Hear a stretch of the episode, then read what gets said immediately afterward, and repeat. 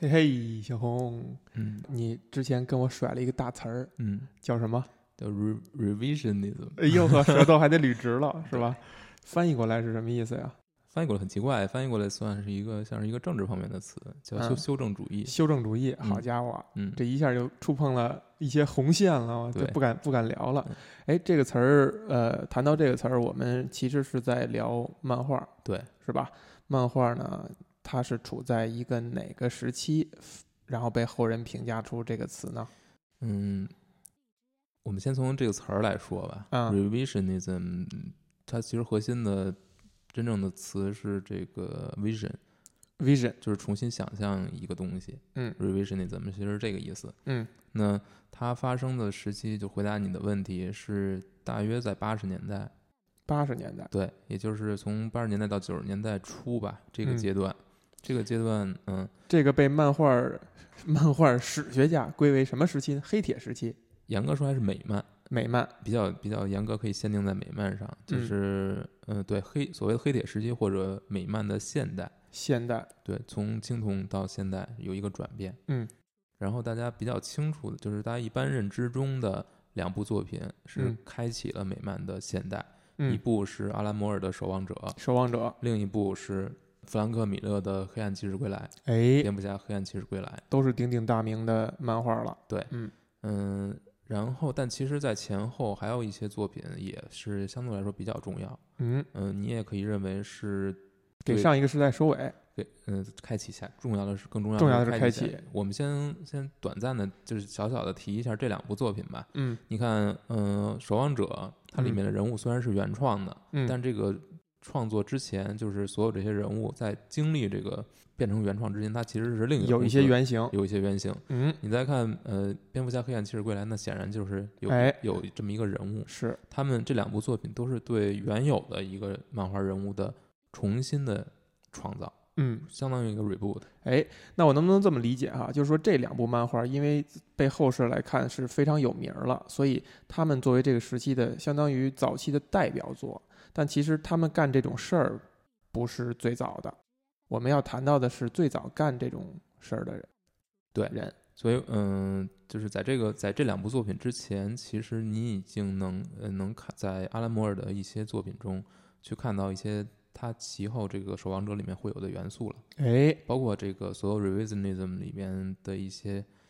比较嗯比较突出的特征，嗯，比如说有大量的暴力，大量暴力，嗯，大量的这种不和谐的东西，嗯不是呃就是 controversial 吧，这些嗯东西嗯在这个漫画里出现，它在所以为什么它是黑铁时代或者说黑暗时代呢？嗯，就是因为它让美漫脱离了以前的那种特别阳光说轻松卡通的那种状态，嗯，变成了一个非常成人的。非常成人的，嗯，对。那回到我们说这个 revisionism，它哎这个修正时代，它的最早一部作品，嗯嗯、具体说最早，其实就是以阿兰摩尔来说的。嗯，以我们阿兰摩尔来说的。对，但这也是后世，就是后人再去评价这个事儿啊。因为虽然说后人，但其实也离得并不远啊。就是说之后这些评论家吧，或者说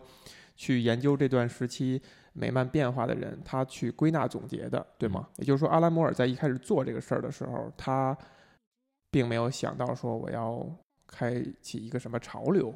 其实这个潮流你要给它定名的话有很多，嗯比如说阿拉摩尔是英国入侵美英国入侵美漫的一个哎，排头兵，嗯但而且很多这种美漫的革新都是从这波人来的。嗯，尼尔盖曼也是英国人，是，所以呢，阿拉摩尔的第一部作品嗯，就是或者严格说来，进入进入这个修主流视野，修正主义这个词汇的视野里面的第一部作品就是《奇迹超人》奇迹超人，Miracle Man。呃，我们先说说这个《奇迹超人》的前身嘛，它其实是最早是在英国连载的。哎，当时呢，你知道那个所谓的惊奇队长吗？惊奇队长，哎，对这个听着很听过吧耳熟了？。他就是是一个效仿超人出的嗯这么一个这么一个呃漫画人物，当然获得巨大的成功，甚至嗯销量跟超人比肩，甚至超过超人。哎，但是 DC 呢，对那个公司，对这个做这个惊奇队长的公司提起了诉讼，哎，有一些打压措施，对对对嗯这个导致了一个很很有趣的结果，嗯就是说英国嗯当时是在有是把那个惊奇超惊奇队长的嗯有 Captain Marvel 的漫画去搬过去发售发那个印印发的，嗯就是发行的。嗯，但是 DC 这么一搞呢，他没有东西可以发了，哎，怎么办呢？他就找来了一这个当时的编辑就找了几个找了一个作者，然后开始画自己的嗯哼，呃一个类似的惊奇队长，所以就改成了叫 Miracle Man，奇迹超人，当时叫呃就 Marvel 还是叫 Marvel 叫 Marvel Man，啊，对，后来呢重启之后才改了。重启之后，所谓的重启就是阿拉莫尔，嗯。就是那个那个时代的那个所谓的奇迹超人是黑白漫条漫，他嗯，发发在那个勇士杂志上，The Warrior，就很短片，超短片，超短片，嗯黑白的，然后嗯画的也都是还是黄金时代那个风格，嗯，就故事英雄拯故救。事特别扯，然后啊对那那时候阿兰摩尔在做这事儿之前，他干嘛呢？他还是一初出茅庐的他小朋友。对 Miracle Man 算是他初出茅庐的真正的作品，哦，这就是他的可以算作他的事业的真正的起点。起点，嗯而且即使到呃这个 Miracle Man 结连载十六册结束之后，嗯，他也没有成名，他成名还是因为 Watchman，还是因为守望者。嗯，所以这段时期就是他之他在为后面积累，他积累所有的创新，所有的呃对漫画的重新的设想，在这部作品里面你都能看到痕迹。哦，哎，这有意思了哈。所以这个 Miracle Man 你已经看过了，对我已经全部看过了。那你感觉像是一个，因为阿拉摩尔这个人，这个人是你非常喜欢的一个作家吧？嗯，呃，那你感觉像是能从这一时间点看到一个未来要成名的作家他的一些端倪吗？就是说，初出茅庐就已经才华横溢了。呃，这部作品它有一个特别显著的特征，就是它的出版时间拖得非常久，嗯，十六册，十六册，从八零年一直出版到八九年，九年时间基，本上是这个作品你可以看作是对八十年代的一个完整的注脚。这全部都是阿兰摩尔来创作吗？都是他来创作的，但是画师换了一波又一波，嗯，所以就回答你刚才这个问题，嗯，就是他自己也有成长。他自己有很大的变化在这个作品里。哎，那你觉得他这种成长是说他慢慢的更多的有话语权了，他可以把他自己想要的东西展现出来了，还是真的就是他在创作能力上、创作思维上的一种变迁？就能不能看到这种痕迹？非常重非常重视他自己成长。自己的成长？你先给你先给我讲一讲这个 Miracle Man 讲的是一个什么样的故事？故事开始的时候是有一个一个记者，嗯他嗯叫嗯 Mike Moran，嗯就是麦克吧。嗯，麦克，麦克他去采访的时候遭遇了一个恐怖分子的袭击，这个恐怖分子劫持了一个算是一个核电厂吧。然后呢，他属于去报道的人，嗯。然后然后被劫持了。嗯。然后这时候呢，就是在这个人这个这些恐怖分子对他对他做就是进行一些迫害，迫害的时候，呃，拖着他到处走的时候，他看到了门上就嗯。看到玻璃门，玻璃门有上面本身印着 atomic，就是原子嘛，嗯。但是他看到是玻璃门的反面，嗯。所以那个字就变成了 kimota。，Kimota，对，然后他就突然想起了，嗯就是这个词其实是他变身的一个一个关键词，只要他说出这个词，他就能变成机器超人。突然想起了是什么意思？就是他呃，其实就是这个东西是曾经发生在，就是对于他，就是曾经发生过在他身上的事情。Deja vu，他原来就是呃，不是他原来就是曾经这个是慢慢往前往后倒，你知道吧？他后来才发现的。现在就是说他突然变成奇迹超人，把这把这些啊恐怖分子都制服了。嗯嗯，然后呢，故事一点点展开，嗯，他就慢慢去找自己的过去。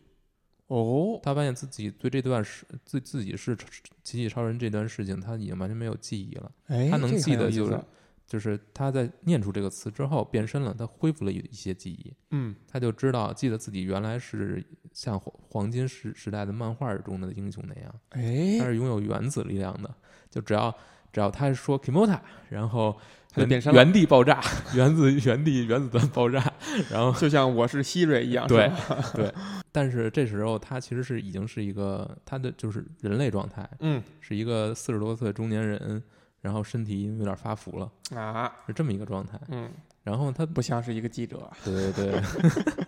然后他回他回到家呢，他还有一个妻子，嗯想跟其实是呃两个人还是就是他的生活其实是一个很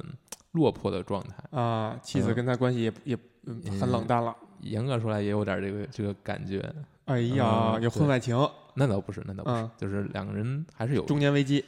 但是有一点中年危机的样子了。嗯。然后他呢，然后他就慢慢的去发现自己的过去，嗯。他在在经历一些事情吧，嗯然后就知道嗯自己过去的这段记忆其实是被人工植入的，嗯。就是呃，其实它是军方一个秘密计划的一个一部分一个实验品，想创造一些超人来对抗，呃，当时美苏美苏两家都有核弹嘛，嗯，但是英国嗯。这是故事发生在英国嘛，嗯。所以就是英国政府的一个一个秘密实验，是借用了一艘坠毁的外星飞船上的一种这个这个能技术，嗯。也就是说，用这个词可以将你跟某一个空间联系所谓的第四空间吧，嗯，就是不管第几空间，就是中里边那个人就切就是交换，哦，彼此交换。就是所以说就是你其实有不同的身体，但是你的思维都是同一个，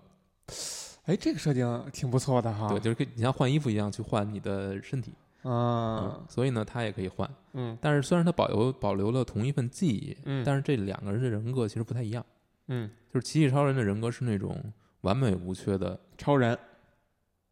他跟超人还不太一样。嗯超人还是就是超人，虽然是我们心目中代表希望这么一个形象，嗯但是超人跟人类的关系是比较近的，嗯，但是超人还是跟人关系没什么比较远。比较远，对，嗯然后他就发现自己过去的所有这些记忆都是被植入的，都是被军方植入的，嗯就是他所进行的所有的这些冒险嗯都是假的，嗯只有最后一次是真的。嗯最后一次是什么呢？就是他去，他和另外两个，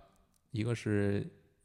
年轻的奇迹超人，嗯？另一个是超奇迹小子，嗯。三个人一起去外空间，嗯。就就太空中吧，嗯。去接近了一个核算一个飞船，但是这个嗯。飞船其实是一个巨大的炸弹，嗯。爆炸了。嗯。这个也是军方安排的，要摧毁他们，因为觉得这个实验已经太危险了，已经控制不住他们了，他们嗯已经快要从这种洗脑中醒过来了。嗯。爆炸结果呢，就是年轻的奇迹超人 Young Miracle Man 嗯。挂了。嗯，然后呃，奇异超人自己失去了记忆，变成了中年。发福大叔。变变成了大叔，慢慢变成了中年。哎呀，然后呢，奇迹小子就很有意思了，嗯，奇迹小子没死，没死，然后但是呢，他也没有变回普通人，哦。这，是后来你遇见他的时候才知道。就是你看，你遇到了他奇迹小子之后，你以为他是那个小孩儿呢，就是现实中的小孩儿，嗯就是他的人类人类那个个体，但其实不是，他就再也没有变回过去。以这种形态留在了，留在人间，人间成成成人长大，然后成了一个很就是势力非常强大的一个企业家。哦，那他还保留他小孩的样貌吗他？没有，他已经成人了，已经成人了就，是他的他的也就是说他是不需要去置换身体，或者说去唤醒，他就有拥有这个超能力，但是他是掩盖住的，但是他没有表现出来，所有人都不知道，所有人都不知道，他自己是知道的。他自己是知道的，非常嗯清楚。嗯，但是你看这个奇迹小子，他的两个人格之间其实就没什么关系了，哎，就是他们有共他同的记忆同一个人格，但是人格不是呃不是说反了，嗯他们的人格就完全不一样了，嗯，因为一个已经成长了，另一个一直在异空间待着。是他就是那个以前的小孩儿那个小孩儿，那个小孩儿在异一直在异空间待着我的天哪！啊，然后呢，这个叫 Johnny Bates 的这个 Miracle Kid，嗯，这个奇迹小孩儿，嗯他等于他这个成长的年长就是成人的形态，他把这个 Mike 嗯。和他的妻子请到了自己的这个公司里，嗯。然后呢，他就他就他就担，其实他是想杀死他们，嗯，为什么？呢？就是担心，因为他知道奇迹超奇迹超人恢复了恢复了这个记忆，嗯，他担心他来戳穿自己，他对现在自己的这个状态非常满意，他不希望产生变化。他不希望任何人知道他的过去，嗯他希望能够以超人的形态在这个世上活着。嗯，他希望能够控制这个世界，所有哎所有这些，也就是说，过多的权力让他已经腐化了。嗯所以呢，在这场战斗的过程当中，奇异超人虽然变身了，嗯我变成了一个就是超人的样子，但是完全打不过这个小孩儿。嗯这，个，因为他已经成长处在超人的状态已经几十年了，嗯，然后两个人用经验打败你。不管怎样，嗯 反正两人打斗过程当中呢，基本上是被暴揍一顿，就是嗯奇异超人。嗯然后，但是，但是很有意思的一点就是，嗯我们知道 Kimota 是奇异超人的这个关键词，嗯但是奇迹小子的关键词就是 Miracle Man，、嗯，所以他在，所以他在打打把那个奇异超人打到不行的时候，就是嘲讽了一句，没想到把这个关键词说出来了，自己就自己变了，置换了，他自己不知道还是他忘了他了？忘了，忘了，因为他已经太大意太久没有变过了。啊，他就把小孩置换回来了，对，他永远留在死。但是这个小孩就就就傻了，哎，就是因为已经在里面太久了，然哎后呀就有点精神崩溃。然后奇迹超人等于把他送到一个疗养院，一个就是算孤儿院吧，嗯，然后继续自己的生活。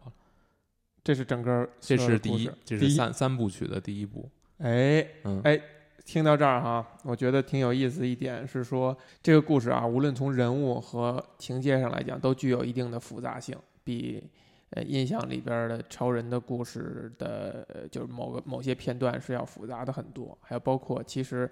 呃，一个把奇迹小子这个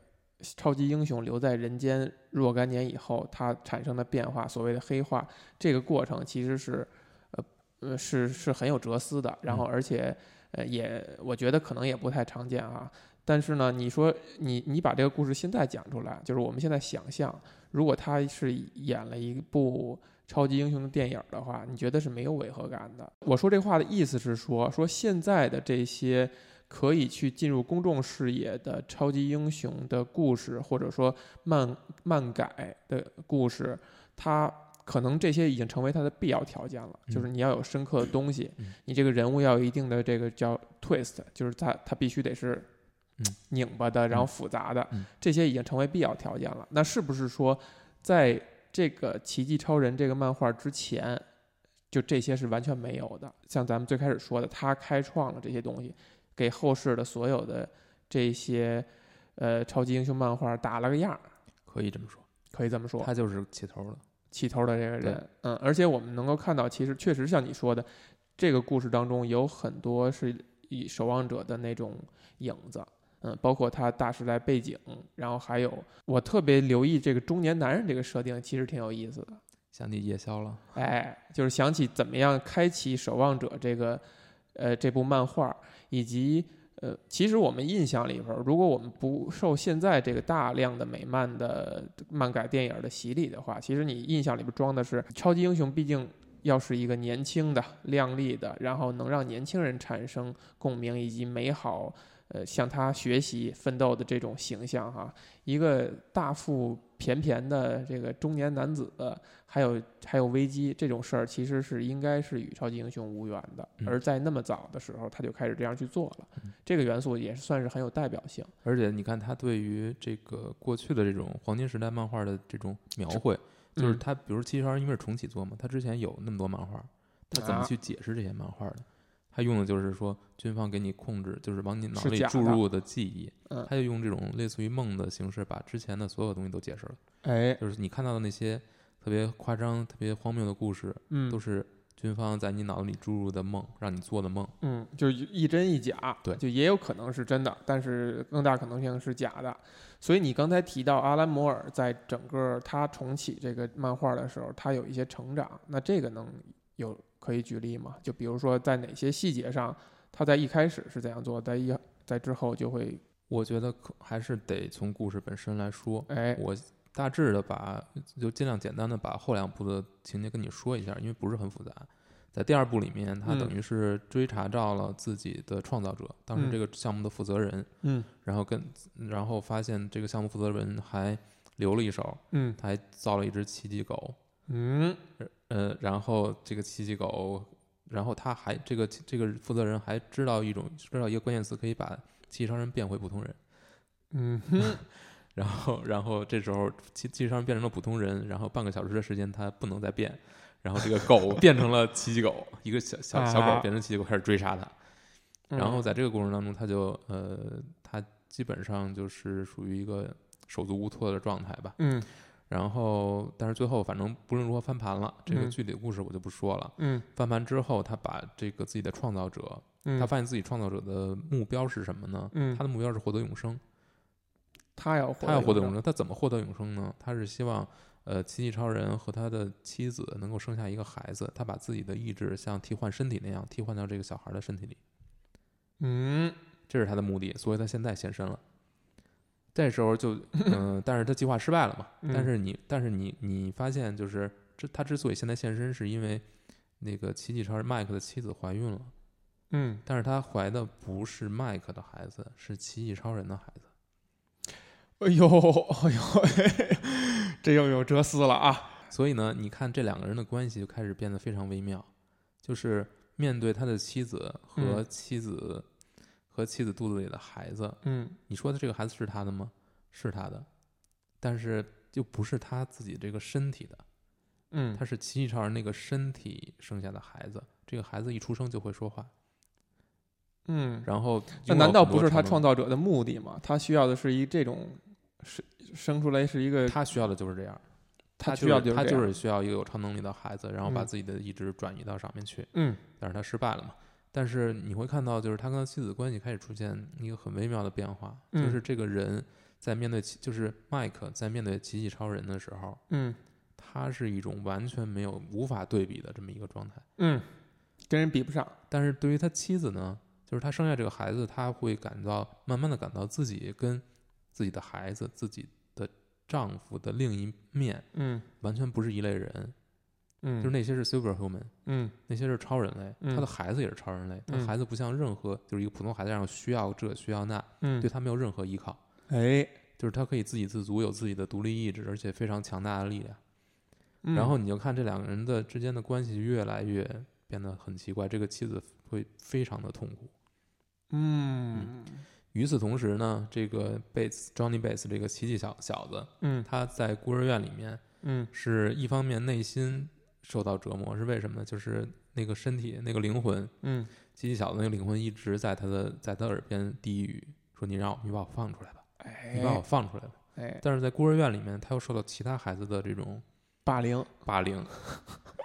所以他就非这个线是在整个第二部里面一直贯穿始终的。嗯，这两条线是分着叙述的，对，交织在一起。对，嗯，所以第二部其实没有什么特别强烈的这个它是在结尾的。铺垫铺垫一些东西。第三部奥林匹斯做铺垫。嗯第三部发生了什么事儿呢？有几个事儿。嗯首先就是有外星人过来了，嗯，外星人想要去说把地球上这些超人类清除掉，管理一下，就是你们别嗯闹了。嗯那个 对，你们都是利用我们的科技来的。啊，这个外星人就是那个飞船坠毁，然后制造对出奇异超人的那个。对嗯嗯，就是人类偷了他们技术嘛。嗯但是在发在过程当中呢，就是在跟 Miracle Man 作战的过程当中呢，又嗯把奇迹超人打的这个满嘴牙的那个什么，就是特别惨。嗯然后呢，但是呢，就在他们想要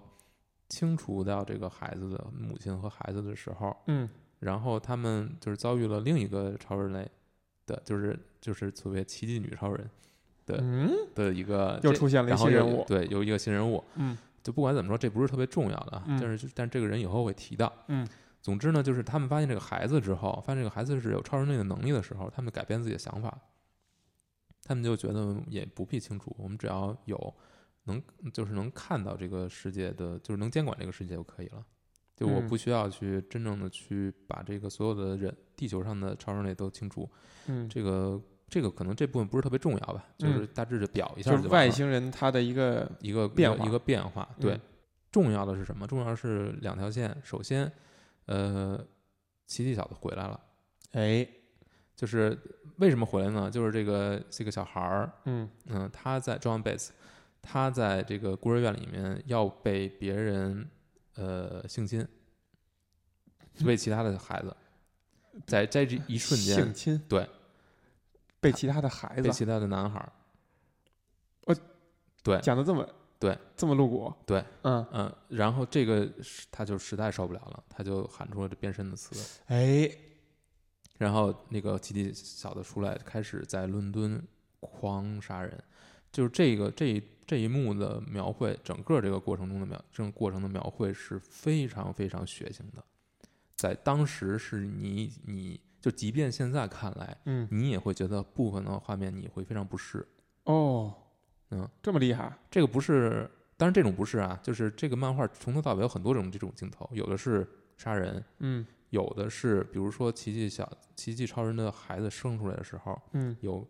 直密直接对这个生育生产过程的直接描绘，画的非常详尽。我的这个在当时引起了非常强的非议，就是你把整个生育的过程画了出来，然后在这个奇迹小子肆虐伦敦的时候，你能看到就是满天的断肢，嗯满天的血浆，满满满天的骷髅，满地的这些，这么写意，非常的不一点都不写意，非常写实。非常写实。就是他肆虐伦敦嘛，然后就是机器超人和金女超人这帮人，包括外星人跟他作战，最后把他制服了。嗯制服之后并没有完，最关键的部分是，就是怎么怎么制服的，一开始打不还打不过，但是有那个有一个叫就是有传送能力的外星人 Warp Smith，嗯。他把那个他他们就是机器超机器小子是一个刀枪不入的状态，嗯。所有人都嗯没法伤到他，所以这个传送者呢就把一根钢筋传送到了他的胸膛里，然后剧烈的痛苦让奇迹小子觉得避无可避，怎么办呢？嗯，就跳回去了，对就变变成那个小孩儿，然后小孩儿就死了。奇迹超人小小孩没有事儿，嗯，那钢筋呢？钢筋同样同时传传过去，啊，奇迹超人把小孩弄死了，直接扭扭断了脖子。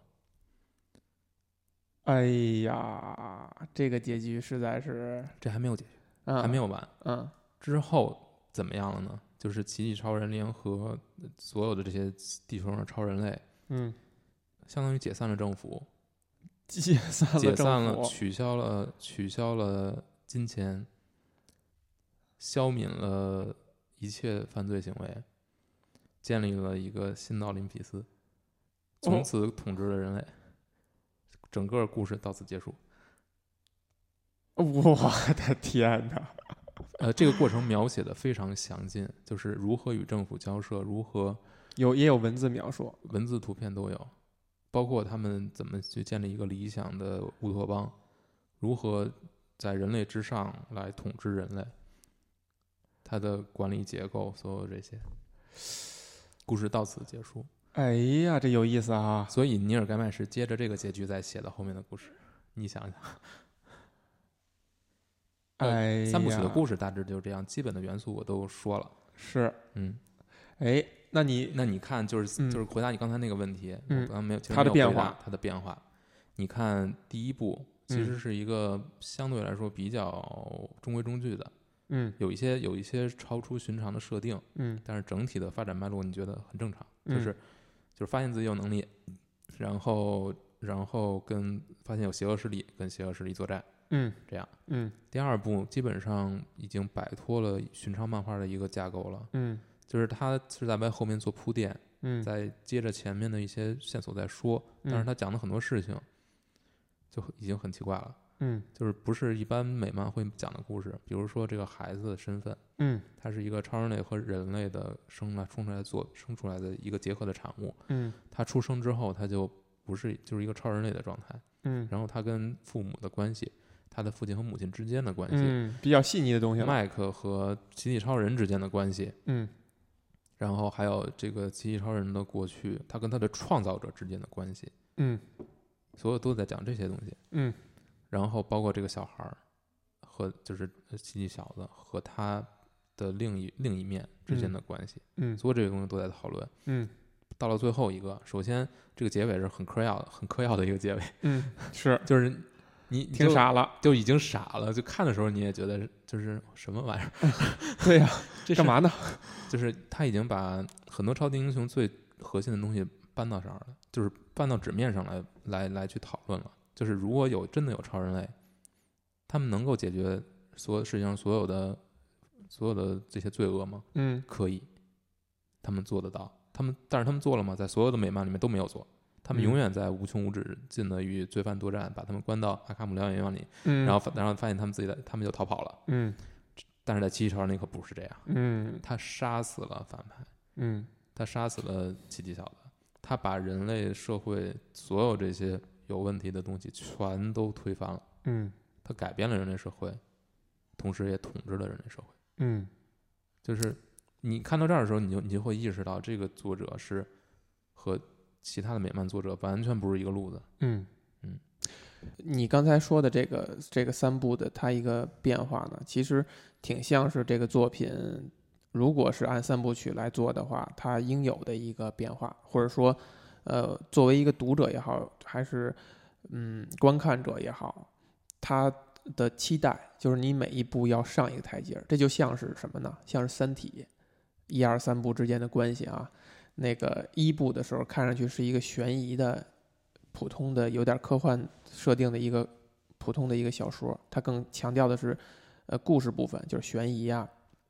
还有对人物的一些建立啊，还有对以前的跟以前人类发生的历史的一些关联。到第二部的时候，他就上了一台阶儿；到第三部以后，就上了一大台阶儿，就是就他讨论的东西都不一样，一下这个世界就变得极其开阔了。嗯，他可能是需要这有这么一步一个台阶儿这样去迈上去，但前提是在于这个作者，我觉得就是如果我们说《三体》的话，大刘他本身在三部之间的时候，他没有什么很明确的成长。是因为他脑袋里装了这样一个故事，他需要循序渐进的带给你，他想了这么一个结构。而呃，你提到的是说阿兰摩尔他自己本身，因为作为一个初出茅庐的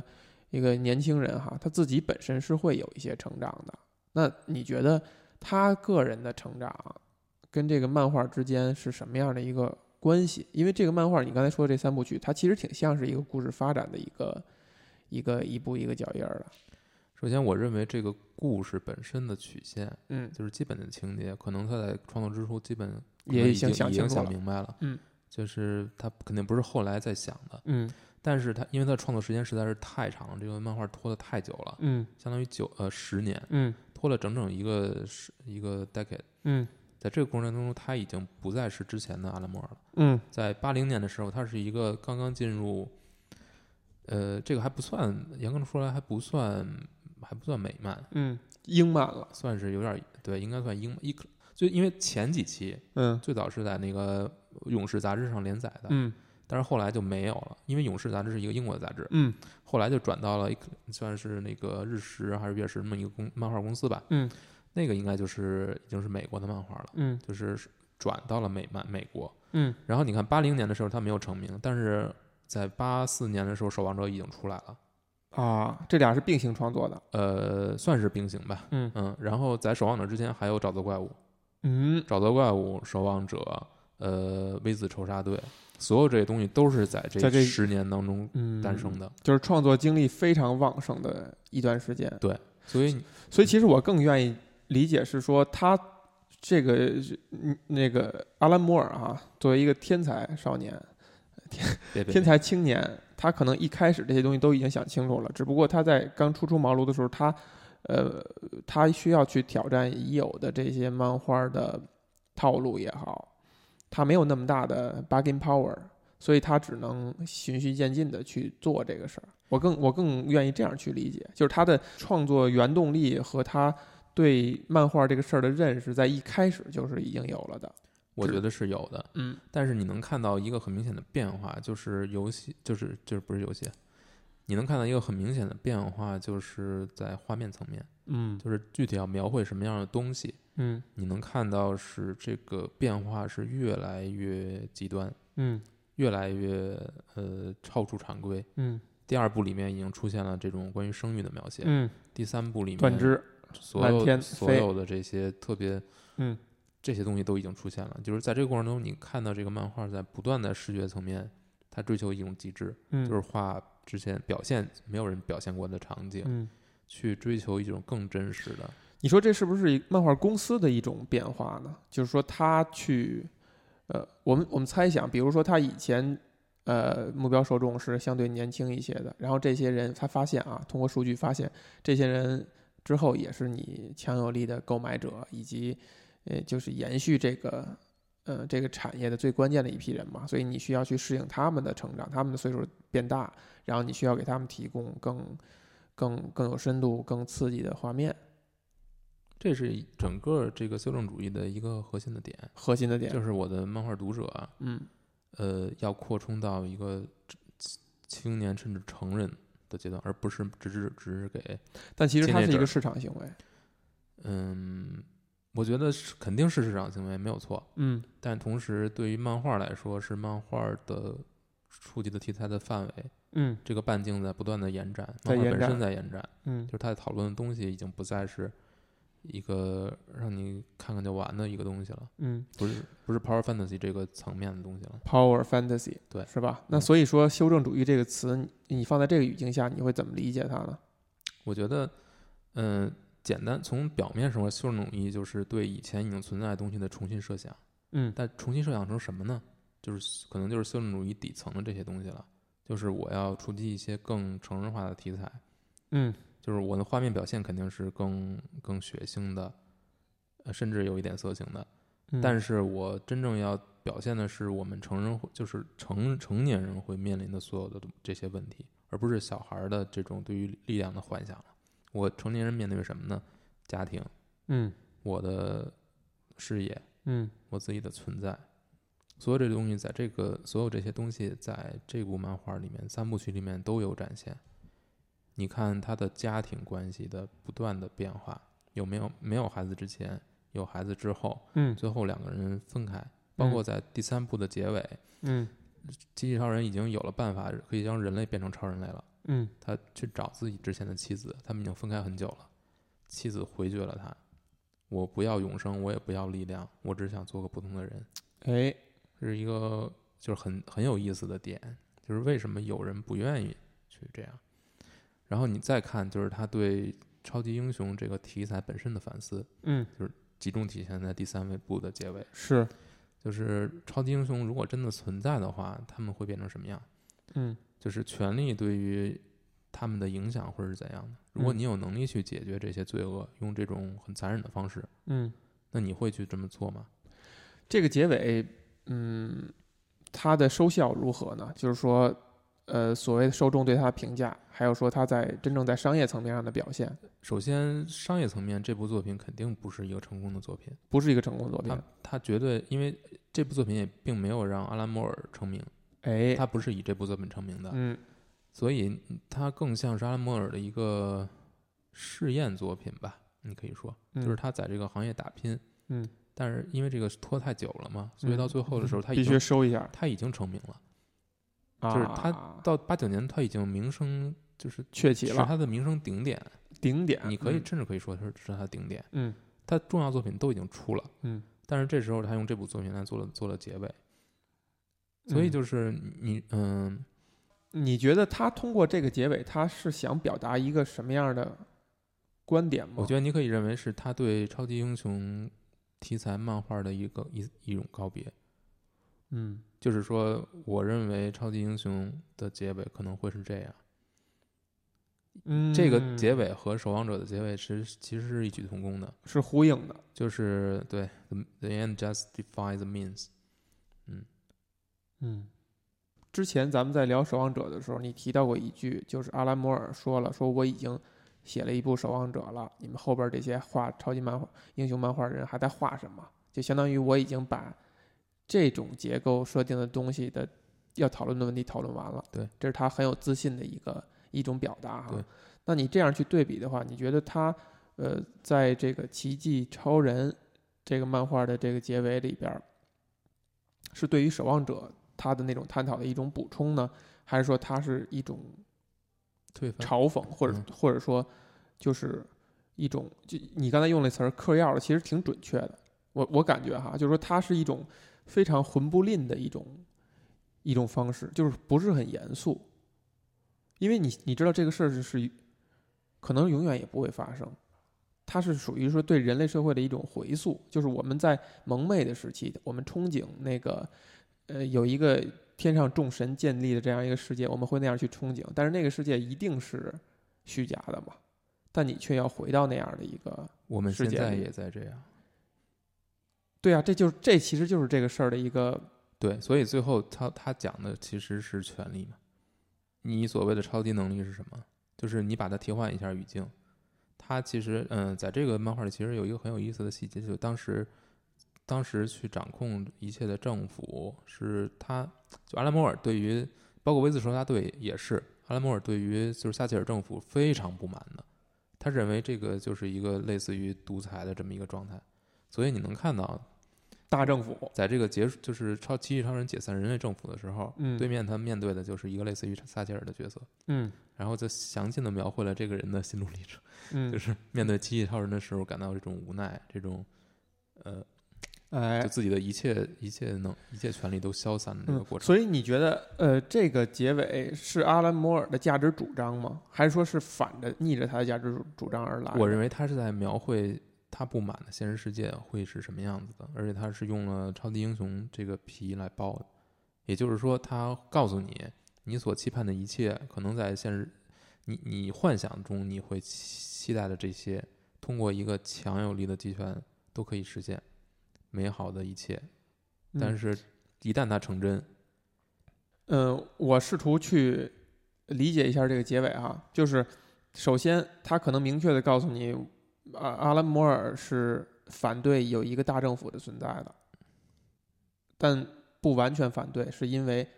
这种结构只适用于这个大政府，它是完全高于你这个人类群族的一个群体。没有，他其实点出了很多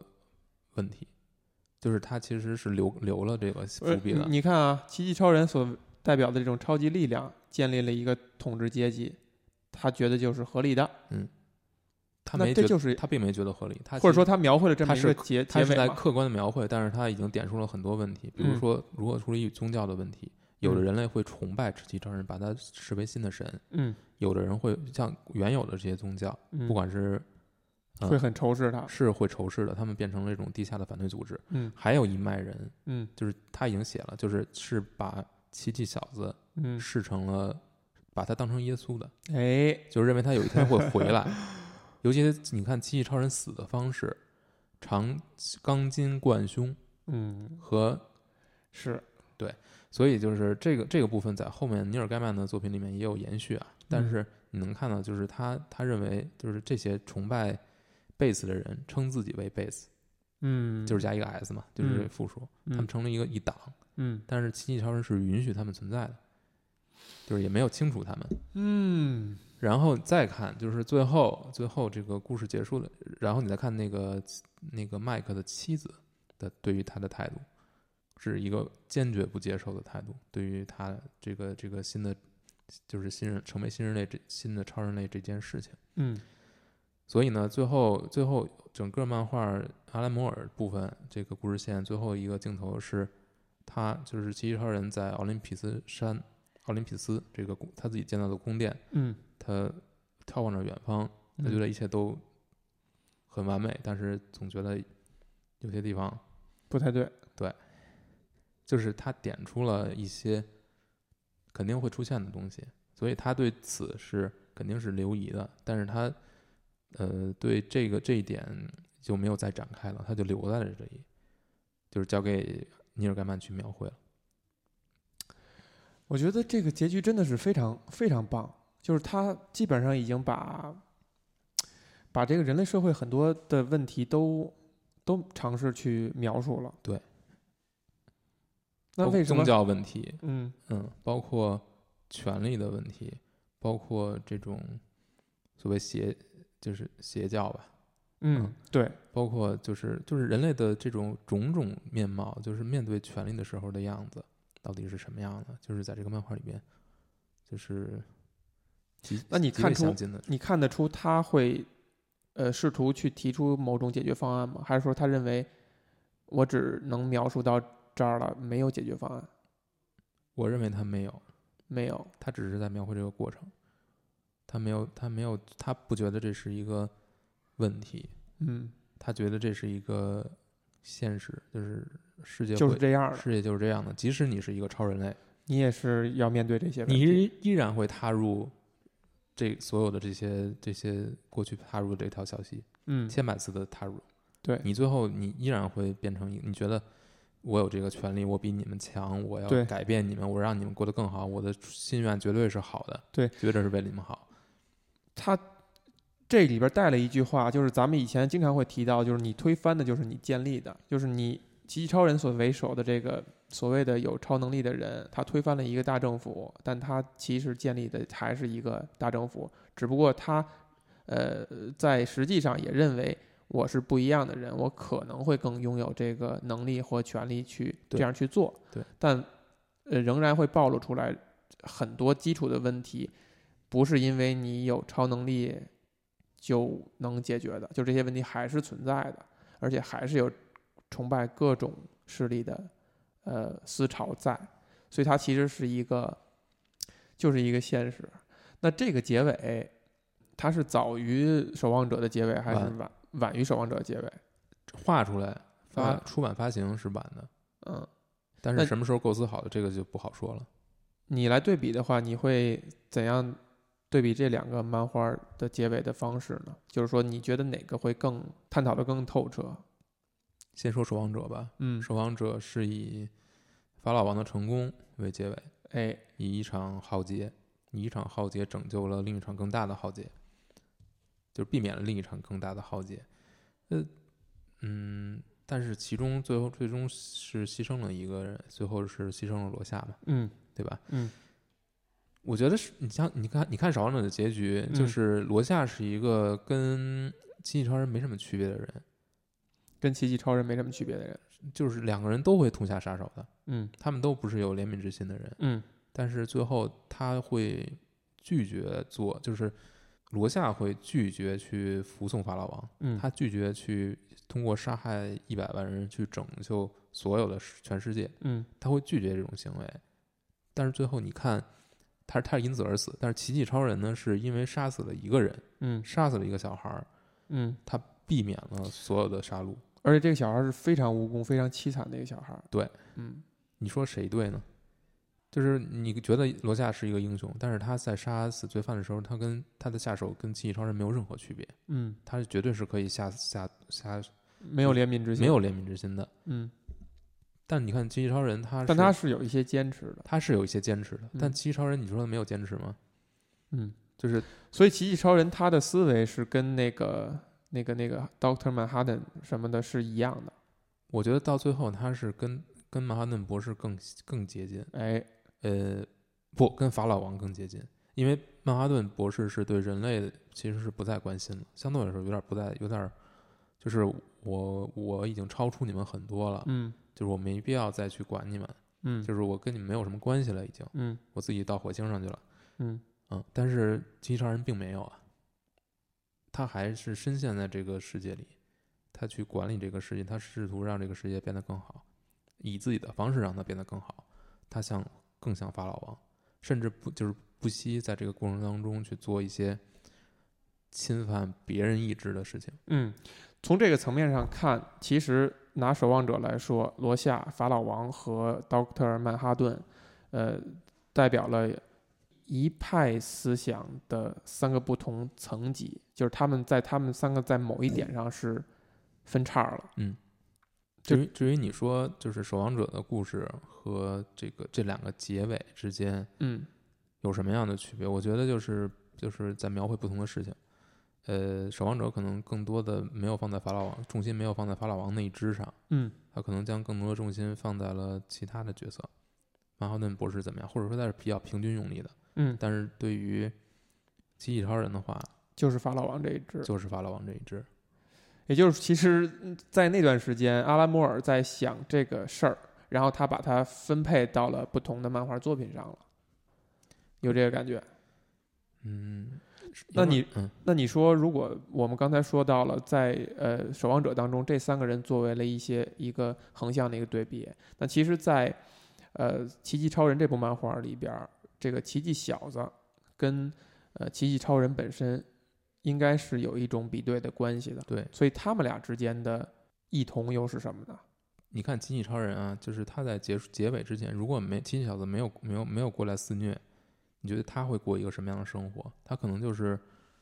呃，还在过自己的日常生活，他并没有想去改变人类。嗯，他就是变成了一个像什么蜘蛛侠呀、像超人一样的，呃出现危机就出来挺身而出。可能会是这样，嗯但是因为这件事情，所以他意识到每个人可能都像奇迹小子一样，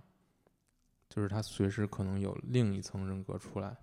我觉得他对经过这件事，他对人类的看法是改变了的。你觉得会不会是说，因为奇迹小的表现出了超级英雄的欲望的一个层面，就是我跟你们不一样以后，我就我因为受欲望支配，我需要去，我希望能够掌控这个世界，能够呃完全的梳理人类的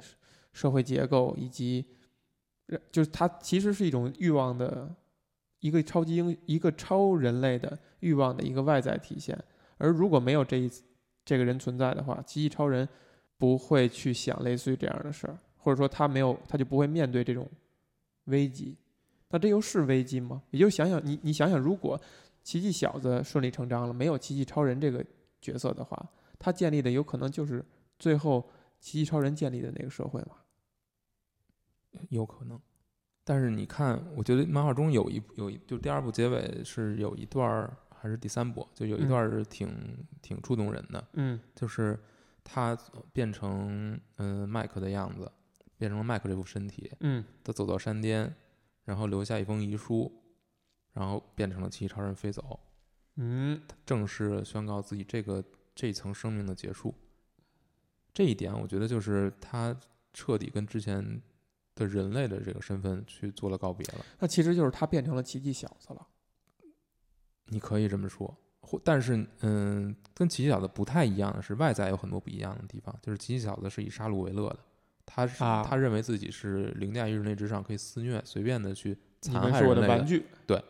但奇迹超人呢，他是，我觉得他是根深蒂固的认为，他这在这个时候他已经认为自己，我跟人类是不是同样的东西了？嗯我已经不再是人类了，嗯我所建立的世界肯定比你们人类建立的好。嗯我统治你们是一个理所当然的事情，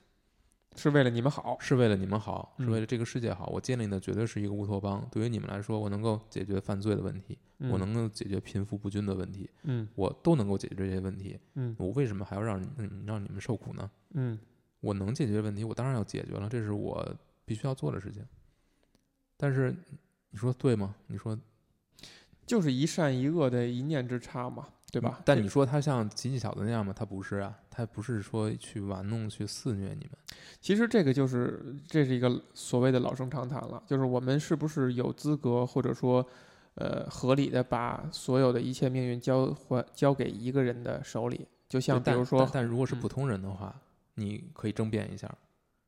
但是他如果跟你是不完全不同种族的人呢？那就存在了奇迹小子和奇迹超人这两方面嘛，就是他是一个善的人，他不是一个疯狂的人。那我核武器的按钮交给他，他一定是不会去按下的。他如果是一个疯狂的人，他有可能哪天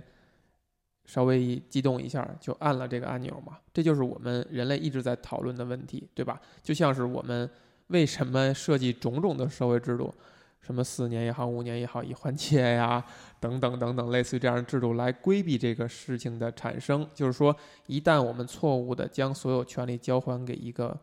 疯子的手里了，他掩他之前掩盖的很好，我们把它推举出来了，那我们可能有四到五年的时间去缓冲，去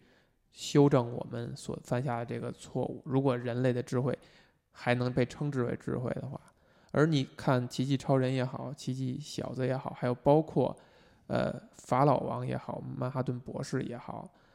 还有某现在仍然存在的某些世袭制的国家也好，其实就是拒绝这一层修正的体制的设置，嗯就是认为交由的这一个人一定是那个善念的那个那个人。那千百年来都是这样，就像秦一世、秦二世、隋唐、隋隋朝、隋文帝、隋炀帝，嗯，这个这个区别所在，嗯对吧？就是一世为善，一世为为恶，那就千差万别。但其实你的权力结构、你的社会结构是是一样的。这期还能播吗？哎呀，不过你你觉得阿兰摩尔还是那句话，就阿兰摩尔他给了一个他的倾向吗？还是说没有倾向？他觉得就是这么绝望，我觉得就是就是这么绝望。就是没有什么倾向，就是即便是像你拥有超能力的这样的人，你你面对这个情况，你依然是无解的。就是你嗯个人的，你以一个人的意志去统一统御所有人的意志，即使你有这种超能力来作为你的一个支撑，你也你也做不到能够满足所有人的欲望，因为所有人的需求都是不一样的，嗯千差万别的。嗯这个永远是一个只能被妥协而无法去压制的这么一个过程。那你说，如果我们再再那过度解读一下这个结尾，你觉得会不会阿拉莫尔反而是在在赞扬那个大政府状态？绝对不是，因为阿拉莫尔本身是非常无政府主义反对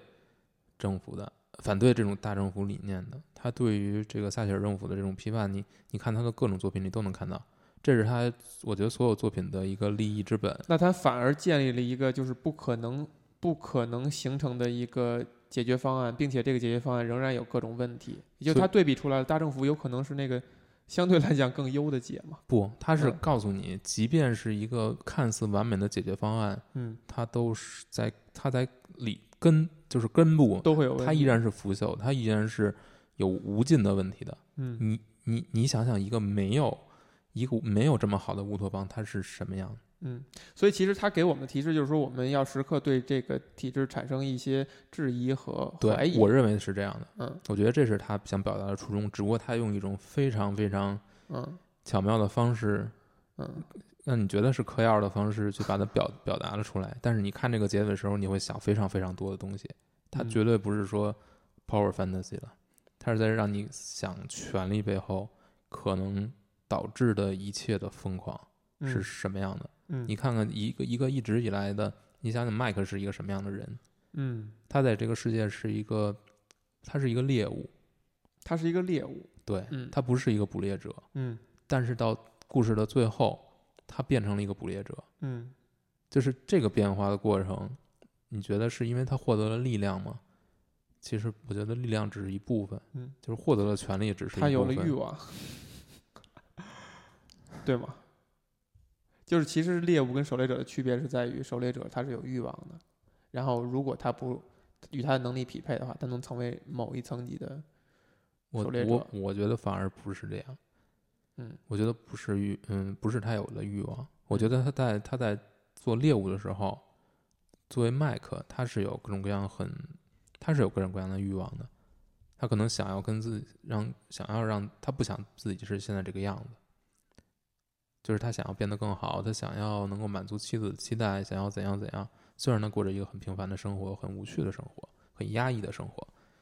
但是你看他变成超奇异超人之后，你能看到他就是在失去人性了，他在慢慢的失去人性，他没有那么多欲望了。就是他所做的事，他就觉得啊，就就做了就好了，他不觉得这个东西是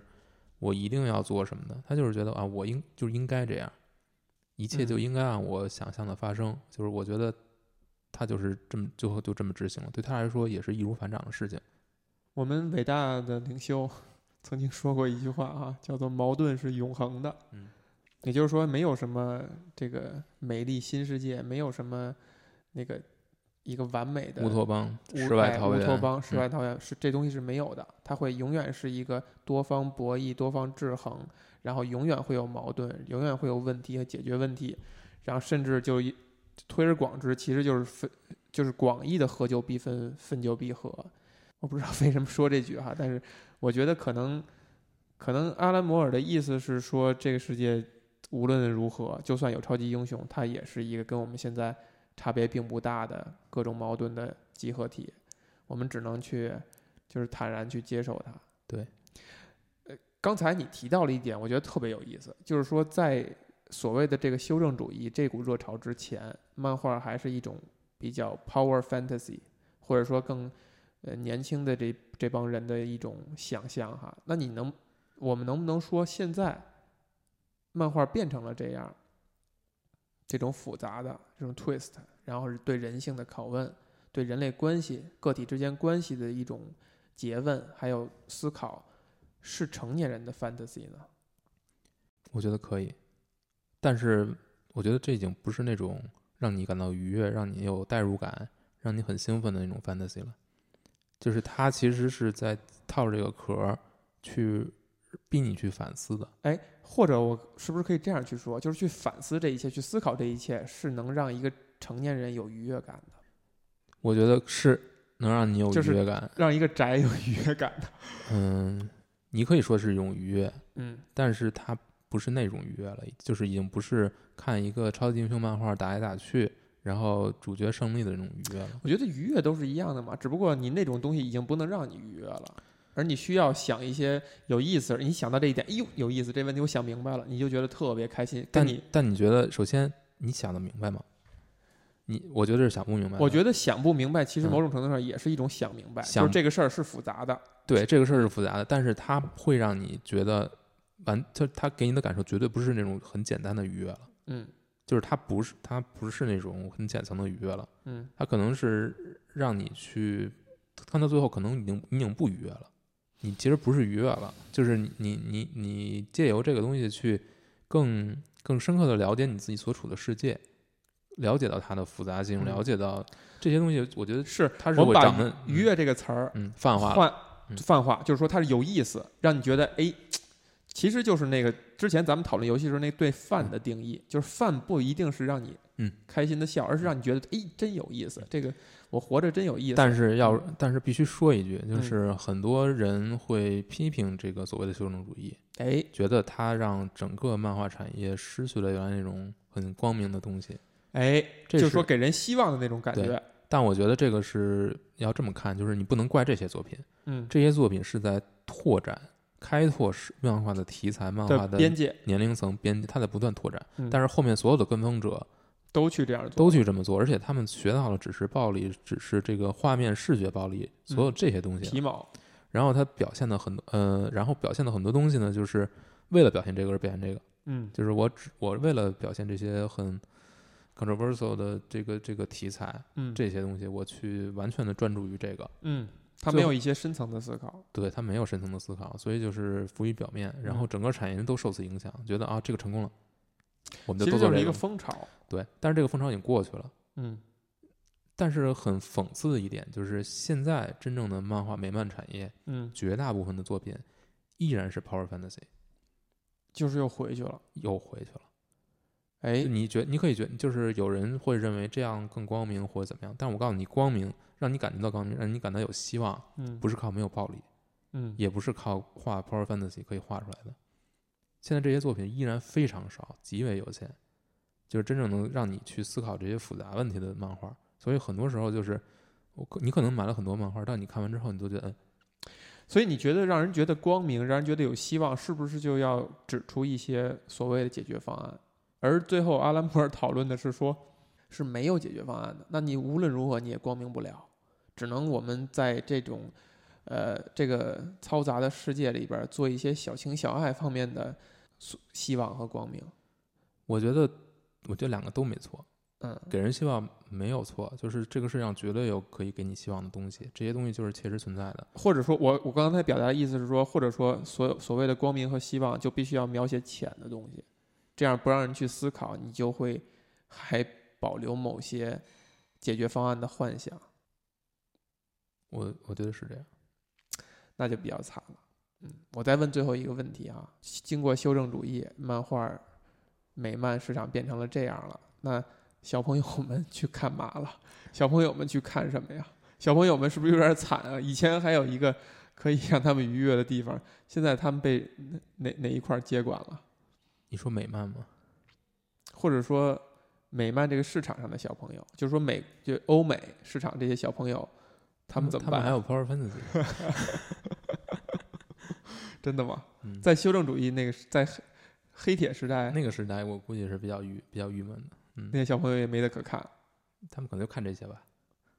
也也所以这一代人成长起来以后，对这个世界产生了一些嗯，影响。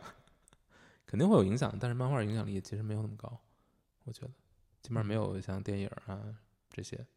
嗯影响力高。但是你能感觉到，就是这个时，就是那个时代过去之后，嗯能接上的作品，嗯就是能接上的作家和能接上的作品，让嗯这个这个潮流继续往前发展的，嗯，基本上没有。基本上没有。就是没几个人能能够扛过这个大旗，接着往往下写。嗯你说尼尔盖曼算是吗？他能接过一部分，嗯但是他有自己的路子，他跟这个嗯所谓的修正，嗯所谓的将所有的